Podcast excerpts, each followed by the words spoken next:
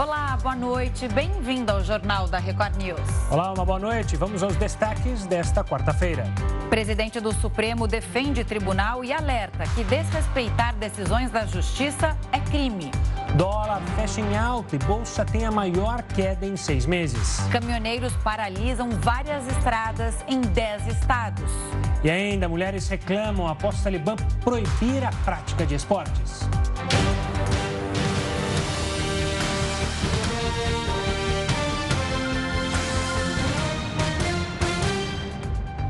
O presidente do Supremo classificou como ilícito e intolerável o discurso do presidente Jair Bolsonaro ontem em Brasília e São Paulo. Segundo Luiz Fux, houve crime de responsabilidade.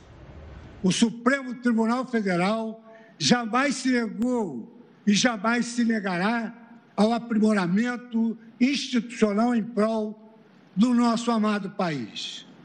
No entanto, a crítica institucional não se confunde e nem se adequa com narrativas de descredibilização do Supremo Tribunal Federal e de seus membros, tal como vem sendo gravemente difundidas pelo chefe da nação.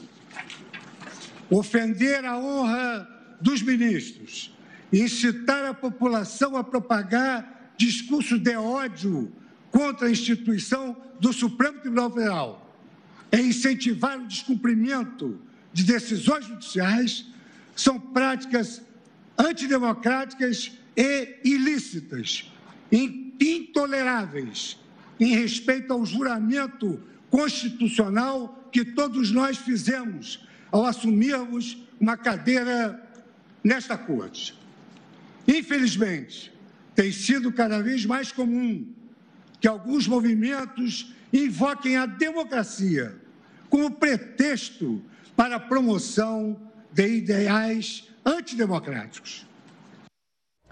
Já o presidente da Câmara defendeu a pacificação entre os poderes.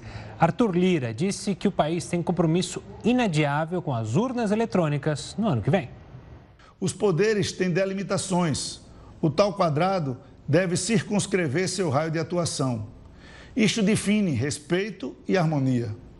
Não posso admitir questionamentos sobre decisões tomadas e superadas, como a do voto impresso. Uma vez definida, vira-se a página, assim como também vou seguir defendendo o direito dos parlamentares à livre expressão. E a nossa prerrogativa de puni-los internamente, se a casa, com sua soberania e independência, entender que cruzaram a linha. Conversarei com todos e com todos os poderes. É hora de dar um basta a essa escalada em um infinito looping negativo. Bravatas em redes sociais, vídeos e um eterno palanque deixaram de ser um elemento virtual e passaram a impactar o dia a dia do Brasil de verdade. O Brasil que vê a gasolina chegar a R$ 7,00, o dólar valorizado em excesso e a redução de expectativas. Em tempo Quero aqui enaltecer a todos os brasileiros que foram às ruas de modo pacífico.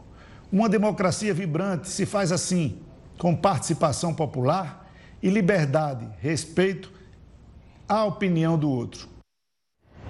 O presidente do Senado também se pronunciou hoje, mas Rodrigo Pacheco não falou diretamente sobre os atos e nem sobre as falas de Bolsonaro. Nós vivemos num país em crise, uma crise real de fome e de miséria que bate à porta dos brasileiros, sacrificando a dignidade das pessoas, de inflação com a perda do poder de compra dos brasileiros, as coisas estão mais caras, a crise do desemprego, a crise energética, a crise hídrica, uma pandemia que entristeceu muito o país. Então, é uma crise real que nós vivemos e que nós temos que dar solução a ela. Essa solução não está no autoritarismo, não está nos arroubos antidemocráticos, não está em questionar a democracia. Essa solução está na maturidade política dos poderes constituídos de se entenderem, de buscarem as convergências para aquilo que verdadeiramente interessa aos brasileiros. Por isso é fundamental, e a gente deve trabalhar muito por isso, que os poderes sentem à mesa, que os poderes se organizem, se respeitem, cada qual cumpra o seu papel, respeitando o papel do outro e busquem uma harmonia que vai significar na solução do problema das pessoas. Repito, não é com excessos, não é com radicalismo, não é com extremismo, é com diálogo e com respeito à Constituição que nós vamos conseguir resolver os problemas dos brasileiros. É isso que os brasileiros esperam de Brasília e dos poderes constituídos. Vamos então a Brasília falar com o Matheus Escavazini, que já está conosco. Matheus, uma boa noite. Como repercutiu aí em Brasília, então, os pronunciamentos dos presidentes do Supremo Tribunal Federal, da Câmara e do Senado? Boa noite, Gustavo, Camila. Um dia após as manifestações e as declarações do presidente Jair Bolsonaro, o presidente da Câmara, Arthur Lira, disse que não há espaço para radicalismos e excessos sem citar o presidente Bolsonaro. Lira disse que o clima de guerra nas redes sociais deixou de ser um elemento virtual e passou a impactar o dia a dia do brasileiro. Uma crise que, apesar de amplificar a democracia, estimula incitações e excessos. Já o presidente do STF, Luiz Fux, também respondeu a Bolsonaro que ameaçou não cumprir decisões judiciais do ministro Alexandre de Moraes. Fux disse que a medida representa crime de responsabilidade e que ofender a honra de ministros, propagar discursos de ódio contra a Suprema Corte e estimular o não cumprimento de decisões judiciais, além de práticas antidemocráticas, são atos ilícitos. O presidente da Suprema Corte ainda disse que o STF não será fechado e quem propaga discursos contra dos, do nós contra eles não propaga a democracia, mas sim a política do caos. Gustavo, Camila. Mateus, hoje manifestantes tentaram invadir o Ministério da Saúde, cenas lamentáveis.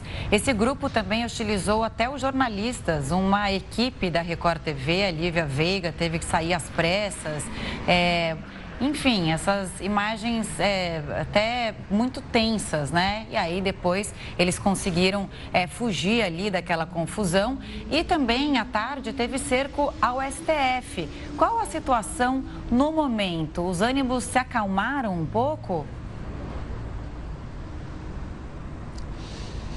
Camila, em relação a ontem, muita gente já foi embora, né? Então o clima está um pouco mais tranquilo no dia de hoje. Apesar disso, hoje de manhã, é, apoiadores do presidente Bolsonaro tentaram sim invadir o Ministério da Saúde, mas eles foram contidos pelos seguranças ali do prédio. A situação teria começado após esse grupo de apoiadores do presidente ter discutido com um ex-servidor aposentado do Ministério da Saúde que teria entrado nesse prédio. Os jornalistas que estavam ali participando da cobertura em frente ao Ministério da Saúde foram hostilizados por esse grupo e por esse grupo de manifestantes e tiveram que sair ali do local. Sobre clima de pressão ainda, hoje mais caminhões chegaram aqui e se posicionaram em frente ao bloqueio montado pela Polícia Militar, que impede o acesso à Praça dos Três Poderes. É, apesar do movimento estar bem abaixo no dia de hoje em relação a ontem, é, esses manifestantes e caminhoneiros tentam furar esse bloqueio para chegar até o prédio do Supremo Tribunal Federal. Camila, Gustavo. Obrigada, viu, Matheus? A gente viu aí nas imagens, essas imagens foram feitas pela própria Lívia Veiga. Quando ela viu que os manifestantes tentaram entrar ali nesse prédio do Ministério da Saúde, ela foi para esse canto, ficou acuada e aí eu acho que a assessoria do Ministério da Saúde levou a equipe para outro lugar mais seguro. Foi realmente muito tenso e ela conseguiu registrar tudo pelo celular. Obrigada, viu, Matheus? Agora a gente vai conversar com o cientista político Guilherme Frizeira sobre as reações do 7 de setembro. Guilherme, uma boa noite a você. Acho que está cimentado, né, que o Judiciário e Planalto estão rompidos e não vão voltar a ter atitudes moderadas, pelo menos agora, num médio prazo. Boa noite, Camila. Boa noite, Gustavo, os telespectadores que nos assistem. Ah, os, o tom dos discursos de hoje mostram uma relação bem conturbada ou a consolidação de uma relação que já estava conturbada. Então, o que nós estamos vendo é um, são os ânimos mais acirrados, uns discursos mais incisivos, principalmente por parte do presidente do Supremo Tribunal Federal, Luiz Fux, ele com uma conduta mais de pressão mesmo, de tentar buscar um limite da atuação, até eu diria constitucional, por parte uh, do Poder Executivo, por parte do presidente. Né? Uma tentativa de demonstrar que os limites já estão sendo alargados mais do que deveria na visão da, do Supremo Tribunal Federal. Guilherme, uma boa noite. A gente viu alguns discursos aqui. É, eu queria pedir a sua análise de um discurso específico, justamente do Procurador-Geral da República, Augusto Aras, que em alguns momentos era até difícil entender o que, que ele estava querendo dizer. Não foi tão claro e muita gente critica a omissão dele em, diversas, em diversos momentos. Deu para o senhor ter alguma noção do que, que o Aras quis dizer? O discurso do Procurador-Geral da, da República, eu confesso que foi um pouco decepcionante no sentido de mostrar quais as ações que ele enxerga que deveriam ser tomadas ou qual rumo que, a, que o Procurador-Geral da República irá tomar. É, ficou um discurso que parecia que a, todos os lados da, da República, todos os poderes estavam iguais, assim, como se estivessem num mesmo tom de ruptura e de ameaça. Então, que todos deveriam, digamos, buscar uma moderação, um equilíbrio, e, e quando o, o quanto todos esses discursos foram uma reação de um evento convocado pelo presidente da República ontem. Então, não, era, não, não, havia ministros do Supremo ou deputados ou senadores da, da oposição em cima de carros ou palanques, segurando microfone, incitando algum ato, qualquer que seja.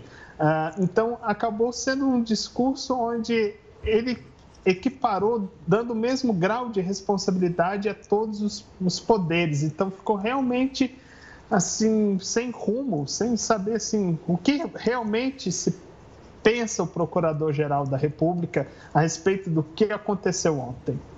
Acho que cada um dentro do seu quadrado ali, se a gente pode dizer assim, foi já do jeito que tem sido desde o início dessa crise institucional. Vamos pegar o discurso dos líderes do Congresso. Nesse momento, eles não deveriam ter sido mais incisivos, os dois, ambos, Pacheco e Lira? Não chegou a hora de tomar providências efetivas ou esse papel de moderação tem que, sair, tem que ser assim mesmo e a saída para o momento é ser moderado, é ter esse discurso como o do Lira e do Pacheco hoje? Qualquer discurso que tivesse sido mais incisivo hoje, nós estaríamos ainda levando a quente toda a situação que ocorreu ontem. Havia perspectiva para que ocorresse de tudo, inclusive nada. Né? Então, poderia ter sido apenas um, uma manifestação cívica, pacífica, sem discurso incitando golpes ou, ou perseguição a algum ministro do Supremo Tribunal Federal, até os cenários onde poderia virar uma praça de guerra uh, em Brasília, a Praça dos Três Poderes virar uma praça de guerra. Felizmente, esse cenário extremo não ocorreu, uh, que levaria obrigatoriamente uma, uma reação firme, dura e provavelmente definitiva por parte do Supremo ou até mesmo do Arthur Lira, lembrando que cabe somente a ele abrir um pedido de impeachment ao presidente da República, uma decisão unilateral dele. Os discursos ainda são de buscar equilíbrio, buscar a conversa, a harmonia entre os poderes, ah, porque tudo que qualquer um dos lados quer nessa história é que alguém vire e fale assim: acabou, chega, não tem mais conversa. Para um ficar acusando o outro, ó, foi ele que rompeu, não fui eu, ele que está tomando a medida drástica. Então, assim, a decisão, é, é, aqui focando no Lira, pensando que tudo tem que começar por ele, ele precisa ter garantias de que uma vez aberto o processo de impeachment, ele vá até o fim. Porque ninguém quer depois uma a vingança de um presidente que conseguiu vencer o processo de impeachment, né? Na verdade, a gente, né, Gustavo, só um comentário aqui, ninguém quer saber mais quem começou com essa crise institucional, né? Acho que está todo mundo preocupado nesse momento em que ela chegue ao fim, porque está prejudicando o país como um todo, né, Gustavo? E pegando justamente o raciocínio é, da Camila e o seu, Guilherme, a gente falou muito de líderes, esses que dão a cara a tapa, que estão sempre justamente no noticiário, que todos conhecem os nomes. Mas como que o senhor analisa justamente o centrão, os parlamentares é, de apoio e de oposição? Você acredita que é possível, é, se já há um cenário em que o presidente ganhou apoio, perdeu apoio no Congresso? Olha, eu acho que de ontem para hoje ele perdeu apoios consideráveis, visto que um partido como o PSDB, que formalmente não era de oposição, agora se declara de oposição. Ah, ainda haveria reuniões do PSD, ah, do DEM, que iam ver ah, qual posicionamento adotar após as manifestações de ontem. Então, se é, o cenário dentro do Congresso se tornou pior para o presidente a partir que esses partidos estão tomando posicionamento. O Gilberto Kassab, presidente do PSD, ainda bus buscando assim uma última etapa, né? Um dos discursos dele eu considero importante por ser um dos partidos com maior número de representantes no Congresso, ele ainda fala assim, ainda vamos ver o que, é discurso e o que é prática, mas se virar prática, a gente vai apoiar o impeachment. Isso mostra que o presidente está cada vez mais isolado, dependente do, do centrão, que está controlando Casa Civil, controlando alguns ministérios, alguns órgãos importantes, e só que há de se lembrar que é o mesmo centrão, os mesmos elementos que apoiavam a presidente Dilma e mudaram a, a, a ficha na hora de votar o impeachment quando viram que era insustentável o apoio a ela. Então, é, não é um apoio orgânico, é, consolidado. Ele é possível sim de mudar, ainda mais com eleições tão próximas. Né? Parece que está longe, mas o tempo da política é outro, né? Infelizmente, até porque a gente tem as reformas, né? Reformas sociais e também econômicas no Congresso. Então, essa perda de apoio político do presidente preocupa no momento como esse. E aí, eu, Gustavo, a gente fica conversando antes do jornal e aí a gente fica fazendo um exercício de futuro. Aí eu queria a sua opinião, porque fica como tudo, tudo como está, a gente vai ter que conviver com essa tensão até as eleições que você citou aqui, parece muito tempo, mas é, é, acontece daqui a pouco, a gente vai ter a movimentação, né, a partir de abril ali. Enfim, o que esperar então a partir de agora, já que a gente tem uma realidade posta na mesa? Olha, eu sinceramente eu não gostaria de estar na, no papel do, do presidente Bolsonaro. E eu explico baseado no seguinte: ele levou um discurso tão polarizado que alguém vai sair decepcionado nessa história. Ou seus apoiadores que estão esperando um movimento mais incisivo por parte dele, ou o pessoal do outro lado que vai conseguir domá-lo e até, quem sabe, retirá-lo do poder. Então, alguém vai sair perdendo nessa história. Esse clima de tensão é o que resta à conduta do presidente, é o que ele tem feito desde que começou no poder.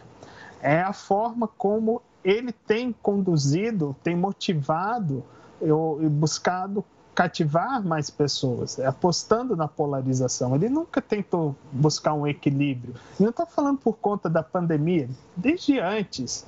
Uh, ele já tentou ser uma contraposição a tudo isso que está aí. Uh, só que isso acaba alimentando quem já tem propensão a votar nele, a quem já apoia ele. Mas ele vai precisar atrair mais uh, uh, pessoas para que apoie seu projeto político. Hoje, as pesquisas mostram que ele está em, em desvantagem. E esse clima, então, deve perdurar. É, eu até brinco assim que é, dia 15 de novembro é outro feriado republicano. Ah, quem sabe uma nova república será fundada, né? Claro. Então, o que esperar? É, esse clima de tensão é péssimo para tudo. Para tudo, para claro. negócios, para política, enfim. Guilherme, obrigado pela participação aqui conosco no Jornal da Record News e pela análise até uma próxima. O mercado financeiro também reagiu de forma negativa aos discursos de 7 de setembro. A gente fala disso daqui a pouco. Jornal da Record News. Volta já. O Jornal da Record News está de volta e você pode acompanhar a gente ao vivo no R7, no YouTube, no Facebook, no Twitter e no aplicativo da Record News. E o homem suspeito de ter financiado um mega assalto em Aracatuba foi preso. O crime no interior de São Paulo completou uma semana. Paulo César Gabri, de 33 anos, foi preso em casa em Sorocaba. O suspeito disse à polícia que o ataque aos bancos custou 600 mil reais. A polícia acha que o dinheiro seja de uma facção criminosa. Na casa de Paulo Gabriel foram apreendidos dois carros importados. Ele já cumpriu pena por roubo e também homicídio. Outras duas pessoas que estavam na casa também foram detidas e são investigadas. O ataque na madrugada da segunda-feira passada deixou três pessoas mortas em Araçatuba. Até o momento não foi recuperado o dinheiro roubado. A exportação de veículos produzidos no Brasil cresceu em agosto. Comparado com o mês de julho, as exportações de carros aumentaram quase 24%. Na comparação com o mesmo período do ano passado, a produção aumentou 5,5%.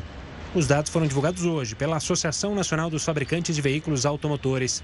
A produção de veículos também cresceu. 164 mil automóveis foram produzidos em agosto, contra pouco mais de 163 mil em julho. A alta da indústria automobilística veio depois de paralisações das montadoras no primeiro semestre.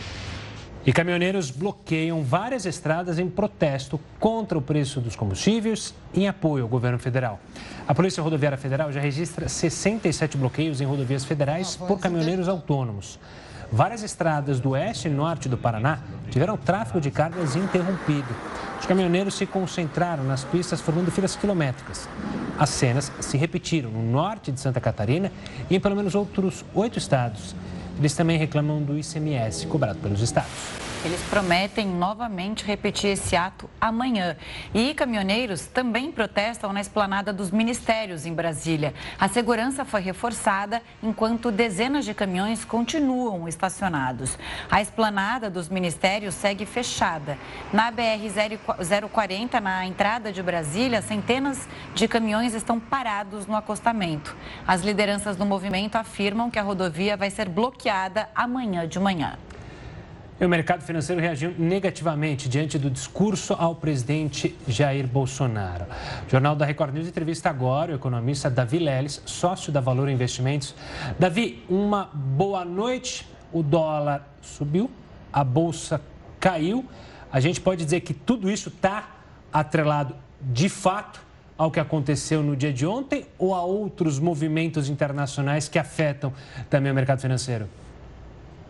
Boa noite nós podemos falar que não só esse movimento, mas o mercado financeiro ele age de acordo com as expectativas, as expectativas do que vai acontecer, do que está acontecendo. Então, tivemos algumas declarações do presidente no 7 de setembro de que ele vai deixar de cumprir as decisões do STF, algumas decisões importantes, o que para os apoiadores, para o movimento apoiador do presidente, representa ali um posicionamento de que não vai cumprir decisões totalitárias e arbitrárias do STF.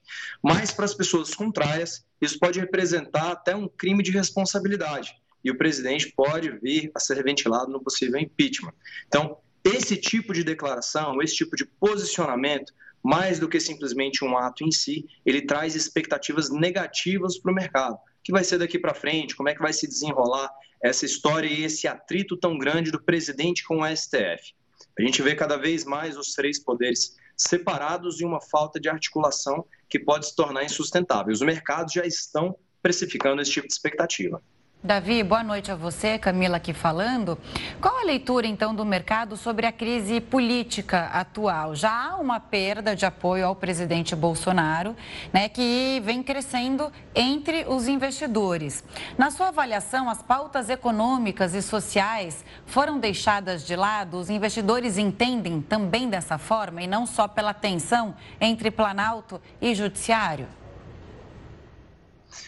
Bom, né, sobre as pautas do governo, ele se propôs a fazer muitas pautas, inclusive pautas econômicas importantes, cumpriu algumas, outras não, e também viu uma tempestade perfeita ali no meio de uma pandemia, crise hídrica, crise de combustíveis, estamos ventilando agora a possibilidade de paralisação de caminhoneiros nesse momento. Então, é, o mercado ele está precificando isso e o que acontece? Quando a gente está num cenário tão prejudicial para a economia, o Brasil e o mundo também está inserido num cenário de inflação muito alta. Nesse cenário de inflação muito alta, a gente tem que precificar de onde está vindo essa inflação. Nós temos basicamente dois tipos de inflação. A inflação de demanda, que muitas vezes ela é acompanhada de crescimento da economia, e uma inflação de oferta. A gente está vendo mais fortemente hoje no Brasil uma inflação alta pela oferta. Produção menor do que o esperado, consumo menor do que o esperado, o chamado efeito pass-through, quando a gente tem um dólar mais alto, como você comentou, Camila, um dólar mais alto, que para o cidadão comum pode perguntar como é que isso me influencia? Mas o dólar mais alto influencia no preço da farinha de trigo, por exemplo, que é dolarizado, que influencia no preço do pãozinho francês que ele compra todo dia de manhã. Então, esse fenômeno de pass-through também está ajudando nos preços a estarem cada vez mais altos. Para cumprir as pautas do governo, essa inflação acima da meta tem que ser controlada com juros mais altos. Então a gente saiu de juros do patamar de 2% ao ano, uma Selic, um CDI de 2% ao ano, a patamares de 5,25% ao ano, e uma decisão muito importante que mudou o tom do discurso do Banco Central na última reunião do Comitê de Política Monetária, onde eles decidem a taxa de juros. Ele disse agora que quer deixá-lo em um patamar acima do patamar neutro. Antes ele queria neutralizar a inflação com os juros para controlar a inflação. Agora ele quer os juros acima da inflação. E o Brasil, historicamente, não é um grande exportador de soja, de suco de laranja ou de minério de ferro, simplesmente. Mas ele exportou juros reais positivos muito altos durante muito tempo. E isso atraiu o olhar do investidor estrangeiro, o que ficou de lado com juros a 2% e inflação muito alta. O senhor falou justamente do investidor estrangeiro. Como é que o investidor estrangeiro está olhando para o Brasil agora? Normalmente, mercados como o Brasil são interessantes no momento de retomada econômica, mas com essa turbulência econômica, crise hídrica, inflação real desvalorizado, você acredita que os investidores estão com medo do Brasil ou vem oportunidades? Na verdade, nós sofremos um grande cabo de guerra agora. Um cabo de guerra de um lado puxando, do outro puxando também. Com juros mais altos, a economia se torna mais atrativa. Porque o investidor estrangeiro ele tem o dólar dele ali, o investimento em dólar, os dólares para poder gastar. Se o dólar está valorizando, ou seja, o real está se desvalorizando, ele pode comprar mais reais com aquele dólar dele. Então, nossa bolsa acaba ficando mais barata e pode ter uma injeção de capital estrangeiro aqui no Brasil, uma entrada de capital estrangeiro que é benéfico para a nossa bolsa. Mas qual que é o problema? Para o nível de risco país que nós temos, o investidor estrangeiro vai olhar para outras economias emergentes e pode acabar preferindo investir o dinheiro dele, investir os dólares deles em outras economias emergentes. Com juros mais altos, nossa renda fixa acaba ficando mais atrativa, porque ao invés de 2%, 3%, a gente está oferecendo 5%. Quem sabe para neutralizar a inflação a gente vai ter que oferecer 8%, 10%. Isso atrai capital estrangeiro. Mas será que esse investimento vale a pena? Vale a pena até certo ponto, onde o risco político e fiscal do país está compensando aquele investimento. Ou então a gente teria que oferecer um retorno de 15, 20, 30% ao ano para o país se tornar atrativo naquele nível de risco país. Toda taxa de renda fixa engloba três fatores principais: os juros reais, que geralmente são flutuam ali em torno de um valor mais ou menos fixo em economia, a inflação esperada, que ainda é alta no Brasil, e o risco país, um prêmio de risco basicamente naquele país. Então, para a gente se tornar atrativo para o investidor estrangeiro, a gente tem que controlar uma inflação um pouco mais controlada ou oferecer juros muito altos para poder remunerar aquele investidor estrangeiro. A gente hoje tem uma Selic de 5,25% ao ano. Já que você está dizendo que a Selic vai ficar acima da inflação, é, o que, que o mercado espera? Como a gente vai terminar o ano? Com a Selic em qual patamar? Com dólar valendo quanto? E a inflação, a estimativa subiu? É, e a estimativa de crescimento da economia também, né? Quais são essas previsões que o mercado financeiro faz e atualiza é, a toda semana? É muito difícil a gente conseguir prever alguma coisa com exatidão no mercado financeiro, como o preço do dólar, ou então exatamente o preço da Selic, o valor que a Selic vai chegar no final do ano. Mas o que a gente pode falar com exatidão? Toda reunião do Comitê de Política Monetária, o importante não é só a decisão que eles têm naquela reunião, mas também o indicativo futuro do que eles vão fazer, de qual vai ser o tom da economia, de quais vão ser as metas da economia dali para frente. O nome disso é Forward Guidance, é um guia futuro de quais vão ser os próximos passos. Então, que a Selic iria subir e que vai subir nas próximas reuniões, isso a gente já tem certeza.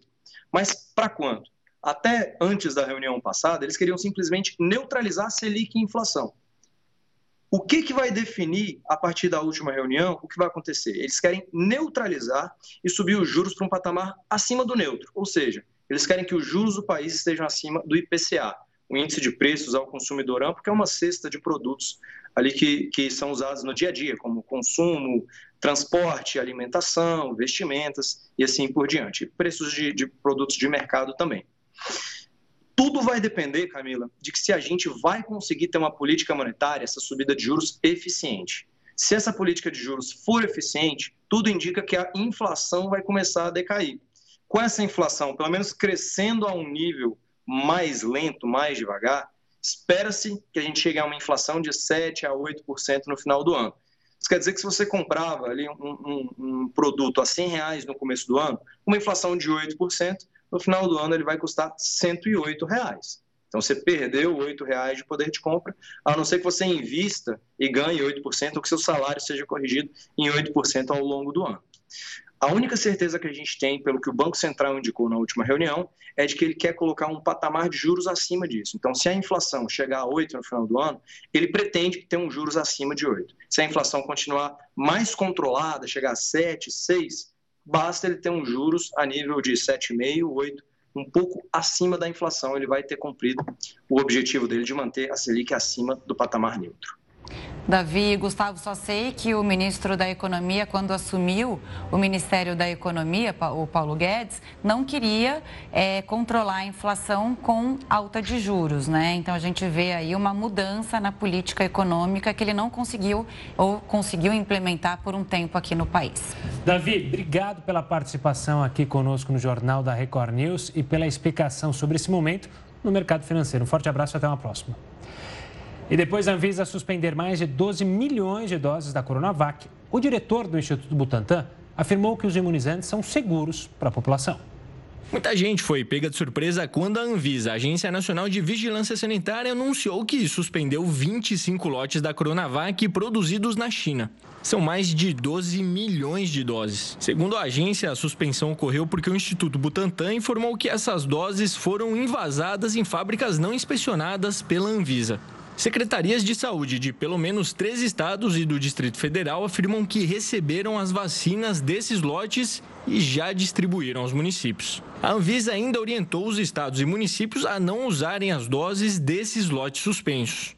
Pelo menos 4 milhões de pessoas já tinham recebido uma dose desses imunizantes antes da decisão. Um dia depois do feriado de 7 de setembro, o governo de São Paulo fez uma coletiva para esclarecer a situação. O secretário estadual de saúde disse que os pacientes que receberam as doses estão sendo monitorados. Nenhum dos pacientes que recebeu esse imunizante apresentou qualquer reação mínima que fosse. Já o diretor do Instituto Butantan afirmou que esses imunizantes são seguros para a população. Não existe dúvida atestada pelo laboratório de qualidade da Sinovac lá na China, que é é, referendado pela Anvisa, atestado pelo Butantan, que faz o controle de qualidade de todas as vacinas que entrega ao Ministério. Dimas Covas ainda afirmou que a Coronavac é a vacina mais segura que está sendo aplicada no Brasil. Dizer, um bilhão de pessoas é, tomaram essa vacina e mostram claramente é, o perfil de segurança, o melhor perfil de segurança é, entre todas as vacinas que estão sendo usadas. A Anvisa autorizou hoje o uso emergencial do medicamento Sotrovimab para tratamento da Covid-19. O uso do medicamento foi aprovado hoje pela diretoria colegiada da Anvisa. É uma autorização temporária e emergencial. O remédio injetável pode ser utilizado em hospitais para o tratamento de casos leves e moderados da Covid. O medicamento já é usado nos Estados Unidos e no Canadá. Crianças já podem voltar para creches de São Paulo em tempo integral. O Jornal da Record News volta em instantes com essa e outras informações. O Jornal da Record News está de volta e o prefeito do Rio de Janeiro, Eduardo Paz, afirmou hoje que é possível fazer qualquer evento na cidade. Quem tem mais informações é o repórter Felipe Figueiredo. Felipe, boa noite. O prefeito mudou de ideia com as medidas de flexibilização? É um tal de vai e vem que eu e o Gustavo a gente já está até perdido aqui. Boa noite, Camila, Gustavo. Exatamente. O prefeito Eduardo Paes disse que há duas semanas foi publicado um decreto e que é possível hoje fazer qualquer evento, respeitando os protocolos sanitários. O decreto a que o prefeito se refere foi o do dia 27 de agosto, que prorrogou as medidas restritivas até 13 de setembro. De acordo com Eduardo Paes, boates, danceterias e salões de dança seguem proibidos, assim como festas com vendas de ingresso em áreas públicas e particulares. No último fim de semana, a ordem pública da prefeitura interditou uma festa na Barra da Tijuca com 700 pessoas. Ele também comentou sobre a liberação de público no Maracanã. Daqui a uma semana, o estádio vai receber cerca de 25 mil torcedores para o jogo contra o Grêmio, pelas quartas de final da Copa do Brasil. Mas o prefeito ainda parece receoso com as aglomerações e disse que vai fazer uma reunião com os setores para determinarem as medidas de controle. Camila, Gustavo. Obrigado, Felipe. Vamos ver como é que está a situação da pandemia aqui no Brasil? Segundo o CONAS, o país chegou à marca de 20 milhões 928 mil e oito casos. Total, o Brasil registra 584.421 mortes, isso desde o início da pandemia. 250 pessoas morreram pela Covid-19 nas últimas 24 horas. E agora, como está o andamento da vacinação no país? Mais de 64,25% dos brasileiros foram imunizados com a primeira dose. 32,56% da população tomou as duas doses ou a dose única da vacina. E crianças de 0 a 3 anos já podem voltar para as creches públicas e particulares de São Paulo, isso em tempo integral. Também não é mais necessário limitar a capacidade de alunos, mas é obrigatório seguir os protocolos sanitários o retorno presencial é facultativo. Agora, quem tem plano de saúde sabe, né, que aumentou muito esse ano e a gente está sofrendo para pagar lá as parcelas, para poder ter um mínimo de atendimento médico Isso. e não gastar tanto dinheiro. Isso quem ainda tem plano de saúde, né? Pois é. Muitos é. deixaram de ter o plano de saúde. E aí a gente vai falar com o Heródoto Barbeiro porque os consumidores podem ser favorecidos nessa briga contra os planos de saúde. A atualização do que deve ou não ser bancado pelos planos vai ser revista a cada seis meses. Heródoto, o que provocou essa mudança?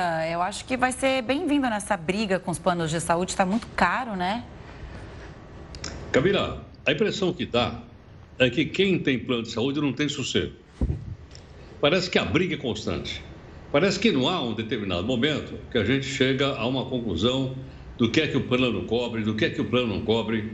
As pessoas batem na porta da justiça, é uma confusão danada. Apesar da crise econômica, nós temos aí pelo menos 42 milhões de pessoas que, que têm plano de saúde no Brasil. Ou plano ou seguro saúde. Então, quando as pessoas batem lá na porta e ele não é atendido, as pessoas, então, logicamente, recorrem à justiça. Mas dessa vez é diferente. Dessa vez a mudança, ela vem através de uma medida provisória assinada pelo presidente da República. E como você sabe, quando você assina uma medida provisória, ela entra imediatamente em execução. Não depende do Congresso Nacional. Então está valendo hoje? Tá. Está valendo agora? Tá. Mas está valendo para quê? Vamos supor o seguinte: vamos supor que haja um novo medicamento para o câncer. Se o plano de saúde cobre ou não cobre, aí começa a briga. Até agora, o plano de saúde levava dois anos, só de dois em dois anos, é que ele fazia esse levantamento dizendo o seguinte: pode ou não pode, vamos ou não vamos bancar um novo medicamento contra câncer com tratamento oral. Vamos ou não vamos bancar um tratamento com transplante e outras coisas por aí afora. Levava dois anos. Quer dizer, com isso se arrastava, às vezes é muito grave a doença, ou a pessoa tinha que bancar do próprio bolso, ou às vezes a pessoa morria, porque o plano não, não atendia. Agora, essa mudança vai ser a cada seis meses, como você falou aqui nessa na abertura aí da nossa conversa.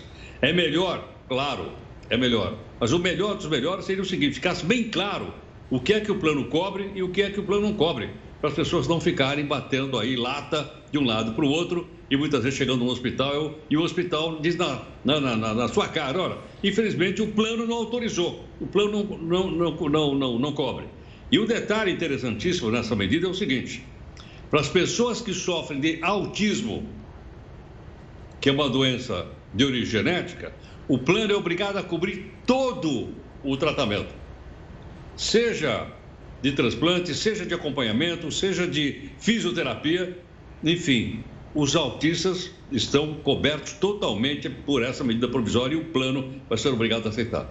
Então, quando você não paga, o plano suspende imediatamente né, o socorro, imediatamente agora. Quando eles discutem, eles discutem a justiça agora, a coisa ficou para cada seis meses. E quem cuida disso é a Agência Nacional de Saúde Suplementar, também chamada de ANS. Quem cuida de plano de saúde é a ANS, agora ela vai ser obrigada a cada seis meses a fazer essa revisão. Vamos ver se melhora agora. Vamos ver. Geraldo, daqui a pouco a gente volta a se falar.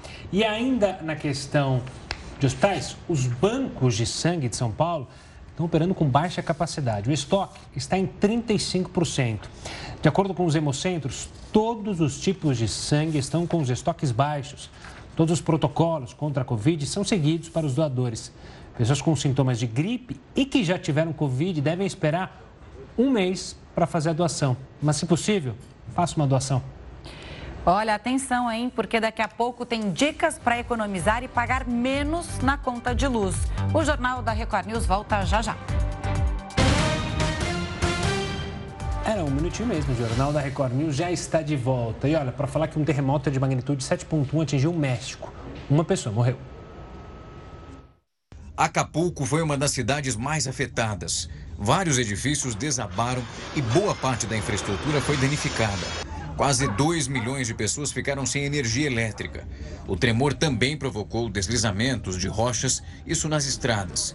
Paredes de um hospital que atendia os pacientes com Covid-19 racharam e ainda houve vazamentos de gás em hotéis da região. Apesar dos danos materiais, as autoridades consideram que o terremoto não causou uma grande destruição.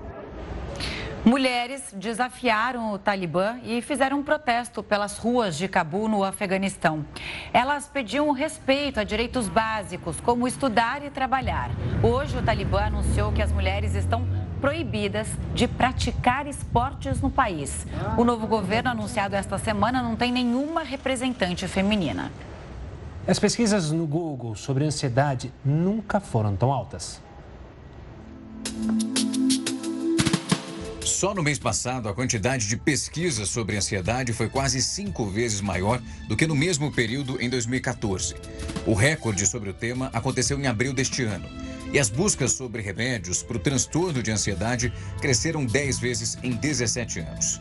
O relatório é da empresa de análise de dados Bytes. O Brasil chegou a 48 milhões de buscas por ansiedade nos últimos 12 meses. A quantidade ultrapassou a Alemanha, Reino Unido e a Espanha. Apenas os Estados Unidos tiveram mais interesse pelo assunto. A alta nas pesquisas é um reflexo de como os jovens se sentem durante a pandemia. Um estudo que foi divulgado pela farmacêutica Pfizer avaliou a saúde mental de jovens de 18 a 24 anos. Mais da metade disse que considera a própria saúde como ruim ou péssima. E apenas 4% deles classificaram o bem-estar mental como muito bom. Vamos segurar agora a ansiedade, porque a Manuela Caiado está chegando aí. O Jornal da Record News fica por aqui. Continue com o News das 10. Uma ótima noite, obrigado pela companhia e até amanhã.